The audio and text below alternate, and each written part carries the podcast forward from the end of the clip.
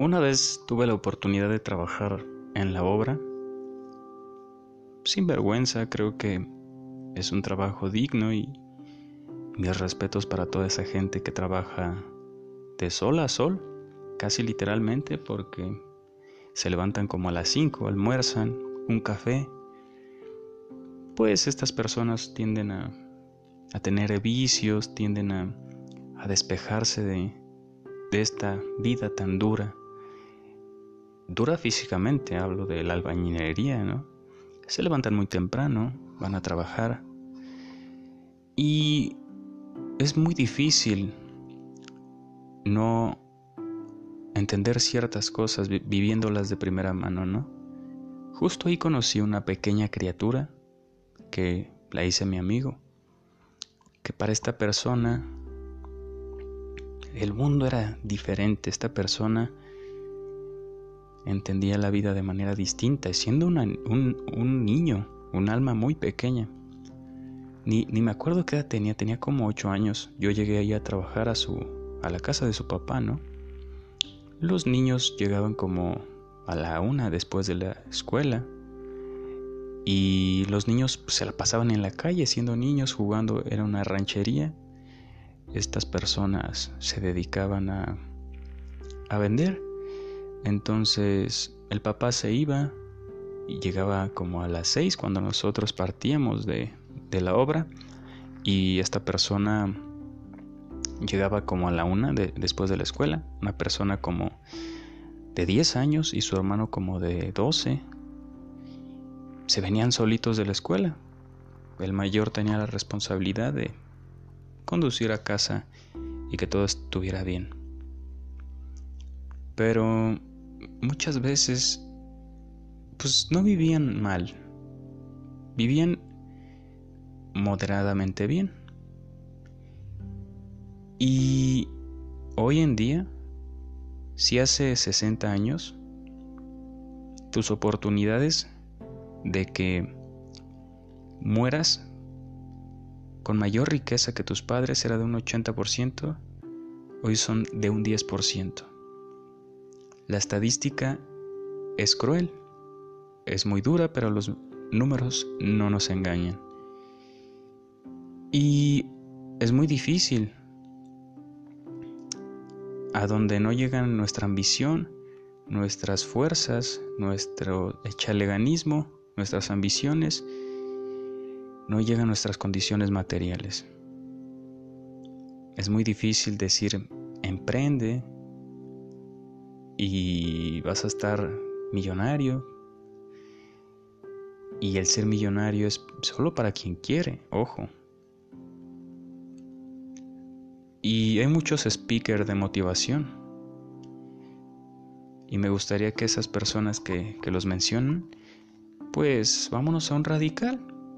Tal vez uno se aliena de la realidad al no ver eso de primera mano. Tal vez pedir, ver gente pidiendo limosna en las calles. Lo que de primera mano se ve es que tienen vicios, que están ahí porque pues tomaron malas decisiones en su vida administrativas o perdieron la cordura y los o los estribos y acabaron en la calle vagabundeando, conocieron el vicio, se hicieron de algunos amigos y se dedican a pasar la vida y a darse calor entre personas de su misma condición. Pero me di cuenta una cosa, que se puede ser feliz con lo que se tiene. Y hay que empujar desde abajo para intentar crecer, sin lugar a dudas. Pero hay que entender que hay personas marginadas, que hay personas en esta vida que empiezan la carrera por sobresalir, por trabajar, por vivir sus sueños y empiezan desde muy muy abajo. Esta alusión de decir que unos empiezan las carreras de la vida con un Ferrari y otros en silla de ruedas es muy cierta, porque uno nace y empieza la carrera desde sus condiciones materiales. Tienes piernas, te regalaron un carro, tienes un celular, ok, estás casi por encima de, del promedio en tus posibilidades de morir con algo digno. Pero es muy triste darse cuenta que a veces no depende de los niños, a veces no es su culpa, Pero en fin, lo que me dejó ese gran sabor de boca es que este morro le encantaban los videojuegos y, y me daba mucho gusto platicar con él porque era muy ocurrente. y era muy groserote el niño también. Estábamos ahí en la obra y él, él se acomedía a pasarme con una piedra, que, que agua, que la manguera, que, que la pala. Y, y yo se lo retribuía con unas monedas porque gozaba y amaba jugar videojuegos. Ellos no tenían internet, ellos no tenían consola, iban a rentar, entonces pues me la pasaba muy a gusto con él y le daba el dinero y, y no se iba. Ahí estábamos platicando hasta que daban las seis que yo me iba. De unas seis, él me ayudaba, él y su hermanillo, y platicábamos. Era muy ocurrente el niño. Ya este Después llegaba a las seis su papá también, hola, ¿qué onda? Le decían Coco. Y también luego se iba a jugar con los niños y ya esperaban a que nosotros nos fuéramos y ya se iban a jugar. Muchas veces yo me llegaba a conectar aquí en mi consola y jugábamos de consola a consola y seguíamos cotorreando, ¿no? Lo que me dejó este gran sabor de boca, que incluso abrazando lo que se tiene y no frustrándose por lo que no se tiene, sino agradeciéndose con lo que se tiene, se puede ser muy feliz, viviendo como un niño que juega sin saber que juega.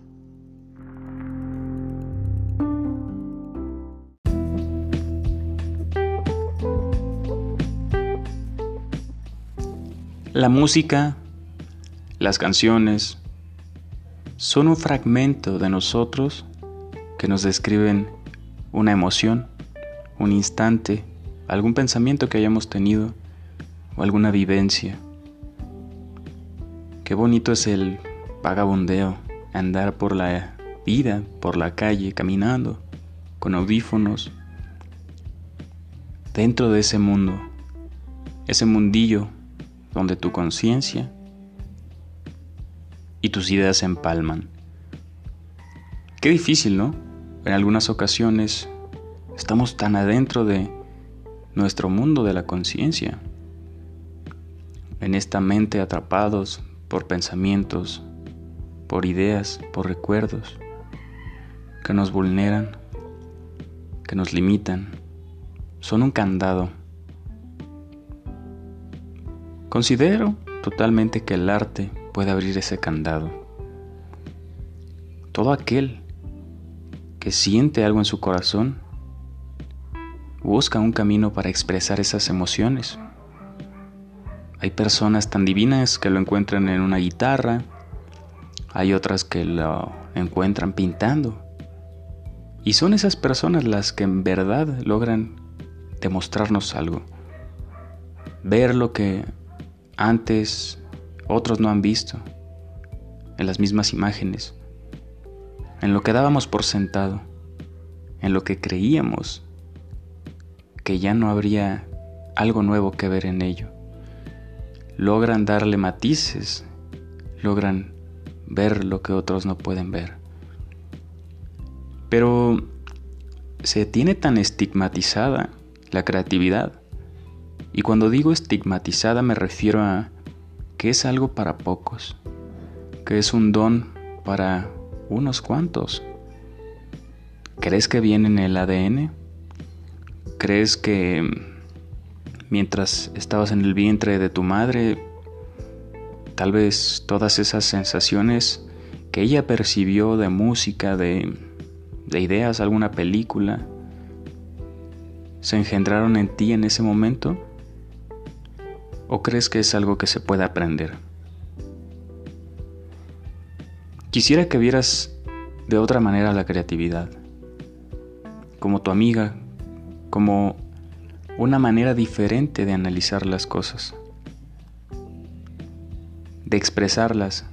Recuerda que al expresar una idea, se logra entender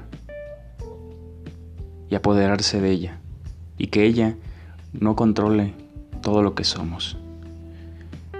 A veces se cree que Salvador Dalí, Gibran Jalil, Picasso, Da Vinci, fueron personas que nacieron lúcidas con un don divino. Paganini se, se, tiene la idea de que hizo pacto con el diablo porque hay muchos mitos y leyendas sobre él, las cuales la mayoría no son ciertas. Se dice que en una ocasión él empezaba a tocar, pero como tenía la mano con una enfermedad degenerativa en sus huesillos, pues podía alcanzar notas que otros em, músicos no podrían. Entonces él se, se cree que tenía un pacto con el diablo por lo bueno que era, pero detrás de todo esto, detrás de este camino de la creatividad, hay horas de trabajo, hay horas de investigación, hay horas de cautivar esta esencia lúcida, creativa, de música, de pinturas, de momentos inclusive. De eso se alimenta el corazón, de momentos. Hay momentos que te dejan una idea, ¿no? Hay conversaciones que dices, wow, es verdad. O hay sueños inclusive que, o mientras duermes, o te puede llegar una idea millonaria o una idea muy grande. Y después se te puede perder así de rápido. Entonces, de eso se trata. De mirar a los ojos a la vida y decirle, yo, yo quiero entenderte. Porque es muy difícil comenzar andar en este camino y perderse o no saber qué se quiere o llenar ese vacío con lo que los demás quieren. Pero ¿qué quieres tú? ¿Qué es lo que te gusta? ¿Te apasiona?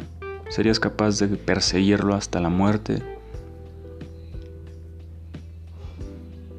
Ok, sé que la creatividad es algo difícil, no te digo que, que pintes, pero cualquiera puede aprender cualquier cosa. Y más si gozas de tus capacidades cognitivas, mentales, tienes sentidos, puedes ver, puedes escuchar, puedes caminar. Hay gente que pinta con las piernas. Imagínate. Hay que hacer valer cada uno de los regalos que la vida nos ha dado y agradecer, ¿sabes qué? Hoy voy a hacer, porque tengo manos, voy a aplaudir. Voy a estrechar la mano fuertemente de la gente. Haz que valga cada segundo en esta vida. Llénate de emociones y practica. Es muy difícil ponernos en el lugar de las personas que carecen de este tipo de, de sentidos o de regalos. Si tú los tienes, aprovechalos. Hay que tratar de quejarnos menos y tratar de crear más. Hoy en día se necesitan más escultores, se necesitan más poetas, artistas plásticos, pensadores. ¿Por qué? Porque estamos viviendo un periodo en la historia de la humanidad en donde todo este encierro, toda esta enfermedad que lastimosamente nos, nos separó, nos ha dejado con una distancia grande, cada vez se ven menos sonrisas, cada vez se dan menos abrazos y creo que algo de bien le hace al corazón. Como siempre, quiero hacerte la, atenta invitación a que te suscribas, formes parte de esta comunidad. Recuerda que tu opinión es la que importa. Te dejo mis redes sociales aquí abajo. Eh, no, no olvides que cada semana publicamos cosas nuevas, así que ha sido un gusto estar contigo y conversando esta tarde, mañana o noche. Así que te mando un gran abrazo. Espero que tengas salud, que estés muy bien y que empieces a practicar. Solo así puedes llegar a perfeccionar alguna técnica, alguna habilidad, practicando, siendo constante. Creo que de eso se trata más que, que nacer con un don, ¿no? Es ponerlo a prueba y equivocarse para aprender de él. Un abrazo y nos vemos. Chao.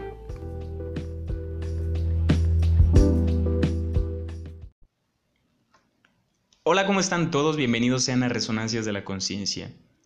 En esta ocasión vamos a analizar las plantas, pero de una manera más práctica y sencilla, y la vida, cómo se conjugan, cómo, qué tienen que ver. Es muy interesante y bonito cuidar de algo de alguien, ya sea de tu hijo, ya sea de tu hermano, ya sea de tu pareja, de tu novio, de tu perro. Una manera de ayudar y aportarle algo a la vida es fomentándola, es cuidándola. Y las plantas son otro ser vivo que tú puedes cuidar, regar, platicar con ella. Sé que suena muy hierbas, muy esotérico y muy loco, pero hablarle a la vida, a la creación, a este regalo tan hermoso, como de una semilla puede crecer un tronco gordo y choncho, más grande y grueso que tú. Es muy bello y es una manera de estimular la vida y de cuidar de alguien. Si tú tienes un hijo, una manera hermosa de incentivarlo y estimularle su empatía, su preocupación por algo a alguien y que entienda la muerte, que es muy, es muy bueno eh, prepararlos para, para la vida. Y creo que considero yo, desde lo personal, no sé tú, que regalarle una planta, una semillita, un perro, y que lo vea crecer y posteriormente, tristemente, pero ¿por qué triste si ese es el destino de la vida, no? Lo vea morir, pero lo cuide, se preocupe por él y que su, su felicidad sea la suya y entienda que, que la empatía y el preocuparnos, que no nada más somos nosotros, que hay, que los seres vivos sienten, aman, y qué bonito es tener un perro que puedes pegarle una nalgada, un zape por hacer una travesura, pero él va a seguir amándote, no importa cuántas veces le des sus zapes, eh, que lo amarres todo el día en el sol. Cuando te ve, él va a mover la cola y no va a sentir resentimiento. Tal vez sí un poco de miedo, pero, pero no se trata de eso, sino se trata de cuidarlos, de darles mucho amor, porque ellos también te lo retribuyen. También evitan animales que se hagan del baño en tu azotea. Las ratas las alejan. Algunas em, lagartijas también o animales que pueden lastimar tu huerto, pueden pastorear tus ovejas, pueden ser tu mejor amigo. De hecho, se tiene noción, o la idea, perdón, de que no se sabe quién domesticó a quién. Sí, el ser humano a, lobos bebés los sacó de su madre y empezó a criarlos con ellos, porque recuerda que el que anda con lobos, en lobo se convierte, porque porque decía Karl Marx en el materialismo dialéctico que somos nuestras circunstancias materiales. Entonces ellos empezaron a domesticar, o hay otra idea, que por comida y alimento y seguridad de refugio, ellos también trabajaron, hicieron sinergia con nosotros para cuando nos establecimos, cuando cuando ya dejamos de ser nómadas y nos volvimos sedentarios, que sedentario es quedarse en un solo lugar, su domicilio, establecerse, al lado de los ríos obviamente, para la agricultura, la hidratación, la siembra, etcétera, y sus animales, ¿no? Pero es muy interesante cómo pueden ser parte de nosotros y empezar a incentivar esa sensibilidad, porque necesitamos muchos artistas, poetas que nos ayuden a analizar la vida y la, las circunstancias desde otro ángulo, ¿no? Necesitamos más personas sensibles, que eso te da la empatía y el amor, una sensibilidad, una sensibilidad para afrontar esta vida. Espero que te guste este video, esta sección nueva, libre. Em, me gusta hablar y dialogar así sin guion, pero dime tú qué piensas. Te invito a seguirnos en YouTube, en Resonancias de la Conciencia Podcast, me ayudarías muchísimo. Compártele este videocanal a algún amigo que, que no le gusten los perros, ¿sabes? Y dile, oye, ¿sabes qué? Si no me quieres hacer caso a mí, escucha esto. Hay muchos beneficios de tener una mascota. Darle una responsabilidad a un niño lo, lo, lo, hace conectar con la vida, con las personas. O quieres a alguien cohibido, tímido, alienado, que, que le cueste socializar, que esté lastimado en su interior. Pues no, darle, dale un amigo. Un amigo que no lo cuestione, que lo quiera incondicionalmente, eso es un perro, una mascota, un hurón, una rata, lo que sea. Tampoco no le des un, perico o un elefante un tigre. Hay animales que están mejor en su hábitat y no importa el amor que tú le puedas dar, sigue estando mejor en su hábitat natural. Un chango, un delfín. Hay animales que no nacieron para ser domesticados, pero un perro, un gato jala re bien. Te mando un gran abrazo, suscríbete, forma parte de esta comunidad. Te quiero, me preocupo por ti y no me hagas caso. Cuestiona todo lo que yo diga y lo que diga el mundo. Lo que importa es que formes un criterio. Nos vemos en el próximo episodio. Chao. A veces la oscuridad tiende a darnos miedo. Decía Howard Philip Lovecraft que el peor de los miedos es el miedo a lo desconocido. Y entiendo por qué puede empezarnos a quitar el sueño, el solo reflexionar en qué hay allá afuera. Eh, me daría miedo encontrarme algo por ahí y quién sabe, ¿no? Si en verdad nunca has visto algo, esa incertidumbre aún te da más miedo, ¿no? Pero hay gente que ha visto cosas. Quién sabe, ¿no? Te darémosle démosle el beneficio de la duda porque a veces pues no sabemos. Y decía René Descartes que el conocimiento empírico no era viable, que es más fácil y mejor el conocimiento racional, o sea, lógico deductivo, en base a pensar y reflexionar y analizar, que el de experimentar. ¿Por qué? Y aquí hay algo que en verdad me da, me hace sentir que tiene relevancia lo que él decía. Y es porque no podemos confiar en nuestros sentidos. De hecho, tenemos más sentidos de los que crees. No son cinco. Uno pensaría, tengo cinco sentidos, oído, gusto, olfato, vista, tacto. Pero son nueve. Ahorita me acuerdo de uno que es... Dos, que es uno, la mente también es un sentido, el pensamiento. Y también el sistema inmunológico. Wow, ¿no?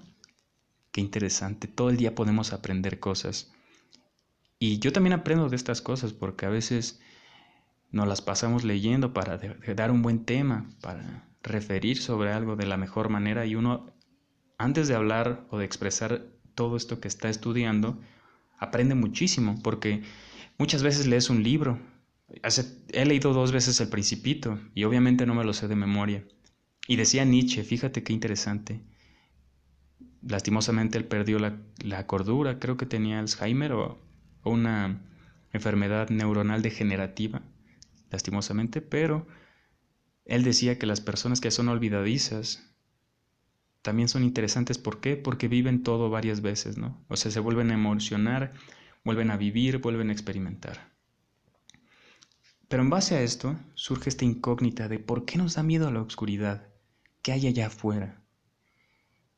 En verdad la oscuridad ha sido mi amiga, mi amante, ha cautivado mi alma y mi corazón. Tiene matices hermosos, los planetas, las estrellas. De ahí nace gran parte de la inspiración. Pero recuerda que la melatonina y ¿cómo se llamaba este neurotransmisor? Que mm, que fomenta el dormir. Hay dos cosas que, nuestro cuerpo y nuestra glándula pineal segrega para controlar la vigilia y el letargo. Que la vigilia es estar despierto para poder tener energía, serotonina y melatonina, ¿no? Creo que sí. Valentonina es principalmente esto descubierto hace poco que es el neurotransmisor que controla el sueño. Entonces, esto nos puede volver locos porque nuestro biorritmo o nuestro, nuestra, el controlar nuestra, nuestros tiempos de sueño y todo esto eh, puede lastimarnos, puede darnos un desgaste físico y emocional profundo, inclusive puede acortar nuestra vida. La noche es algo muy respetable y te voy a compartir algo para que puedas dormir. La luz hace que la que, que no te des sueño, apaga todo, baja el brillo a todo, despójate del celular lo más que puedas de la luz, porque la luz es lo que activa el cuerpo en las mañanas, ¿no? Entonces, en la noche, pues también lo puede al cerebro, lo puedes engañar apagando todo desde temprano, estimulando tu sueño, porque Últimamente la gente está durmiendo menos por el encierro, por no gastar energía, por la falta de ejercicio. Entonces es importante que también hagamos deporte, evitemos azúcares después de las 6 de la tarde y todas estas cosas. Porque, de no ser así, no vas a dormir y tu peor enemiga va a ser la noche. No le tengas miedo a la noche. Ella está aquí para reparar nuestro cuerpo, nuestra mente, para poder empezar de nuevo, ¿sabes? Una noche más, un día más, al llegar a la noche es una esperanza más, ¿no? De intentar ser diferente.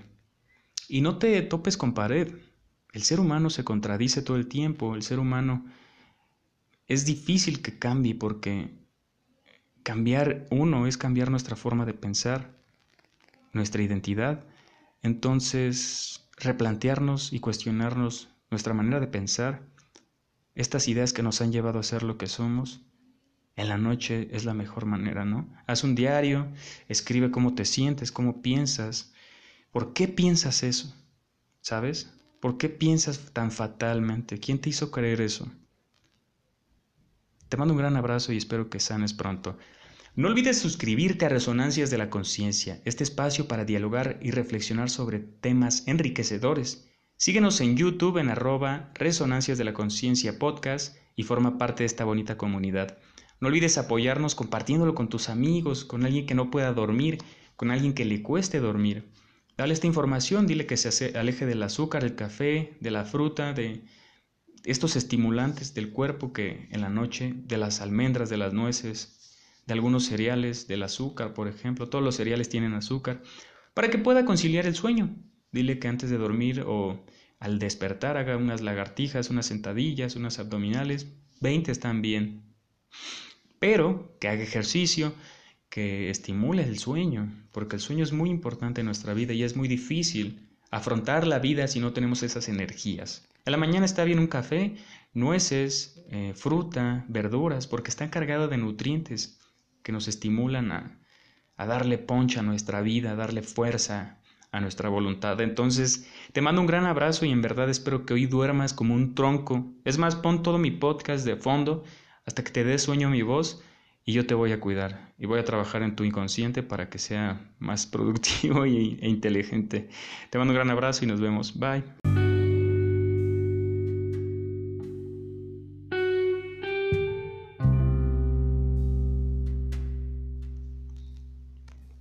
Bendita sea la luz que ilumina cada pliegue de tu piel. Piel dulce, piel leche, piel tersa que, con solo acariciarla, a mi alma estremece de vida. ¿Eso es el amor? ¿Sentirse vivo? ¿Sentirse pleno? ¿Estar motivado? Y encarar la vida con una sonrisa, una sonrisa de locura, a veces irracional. El alma es como un niño observando el fuego. El fuego es el amor y el alma se cautiva al contemplarlo.